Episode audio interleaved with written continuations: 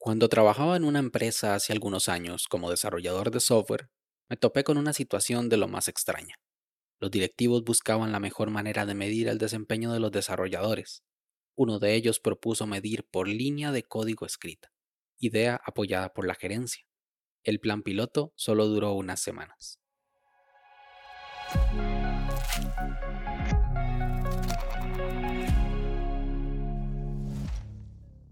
Hola a todos, esto es Daily Meeting, un podcast diario de tecnología. Este es el capítulo 69 y hoy es jueves 20 de mayo de 2021 y es el Día Mundial de las Abejas. Mi nombre es Melvin Salas y en los próximos minutos hablaremos sobre cómo no medir el desempeño de un developer. Así que, comencemos.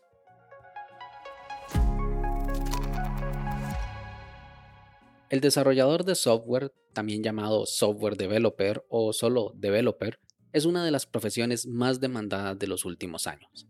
Yo inicié en esta carrera cuando ingresé a la universidad en el 2008 y les juro que jamás imaginé que fuera tan interesante y que llegaría a ser tan demandado. Hace 10 años estaba trabajando en una oficina como un trabajador más, jornada fija e inamovible, en una empresa pequeña y vestido de manera formal, con corbata y todo.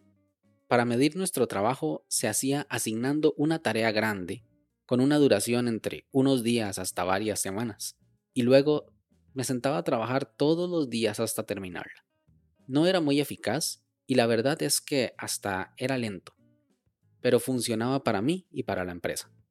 Luego, al cambiar de trabajo y pasar por varias otras empresas, me he dado cuenta de que todos siguen la moda de las reuniones diarias, también conocidas como daily meeting, de hecho, de ahí viene el nombre de este podcast, porque el trabajo del desarrollador no es fácil de medir. Varía dependiendo de la empresa, del jefe, del equipo o del proyecto. Pero algo es seguro, hay que tener visibilidad y hay que dar seguimiento diario. Existen algunas metodologías como Scrum que pretenden medir tanto el tiempo como el desempeño, pero suelen tener márgenes bastante grandes de mejora.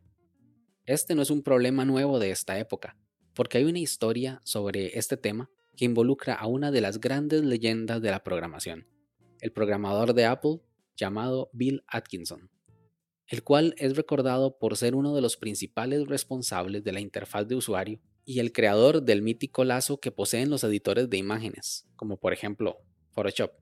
La anécdota trata sobre el desarrollo del sistema operativo para la computadora Lisa de Apple, concretamente en febrero de 1982, hace casi 40 años. Los directivos esperaban tener el producto terminado en menos de seis meses y ocupaban tener bajo control el trabajo de los desarrolladores. Por eso solicitaron a todos los que estaban involucrados en el software del proyecto llevar métricas cuantificables de su trabajo, concretamente escribiendo cuántas líneas de código habían escrito durante la semana. Bill pensaba que realizar esta medición no solo era una muy mala forma, porque pensaba que su objetivo era escribir un programa lo más pequeño y rápido posible, y que la métrica de las líneas de código solo fomentaban la escritura de un código descuidado y potencialmente roto. Sin embargo, no lo escucharon y le enviaron las formas que tenía que llenar todos los viernes. Bill estaba trabajando en la optimización de una herramienta de dibujado por lo que prácticamente tuvo que borrar, reescribir y probar muchas líneas. Al final de la jornada había logrado hacer que los cálculos se realizaran hasta seis veces más rápido, bajando el consumo de los recursos del sistema de una manera considerable. El problema fue que al contar las líneas y hacer el cálculo, encontró que había borrado más líneas de las que había escrito. La diferencia se acercaba a 2000. Tomó la forma, escribió el resumen, y en el campo de líneas de código escribió menos 2000. Esto continuó por varias semanas, al punto de que los gerentes le pidieron a Bill que dejara de llenar el formulario, que no valía la pena. En uno de mis trabajos anteriores no conocían esta historia, y yo tampoco.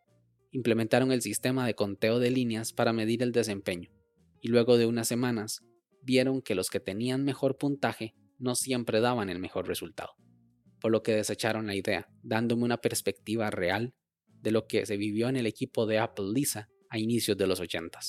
Aún sigo sin saber cuál es la mejor manera de medir el trabajo de un desarrollador de software, pero sí estoy claro de que por líneas de código escrita no es la mejor manera. ¿Qué opinas tú? ¿Cuál es la mejor manera de medir el desempeño de un trabajador? Sin más, este episodio llega a su fin. Recuerda dejar tus comentarios en Twitter, arroba Melvin Salas. Si quieres estar atento sobre los capítulos futuros, no olvides suscribirte desde tu aplicación de podcast favorita. Y también suscribirte a la newsletter semanal en melvinsalas.com barra podcast. Nos escuchamos mañana. Hasta luego.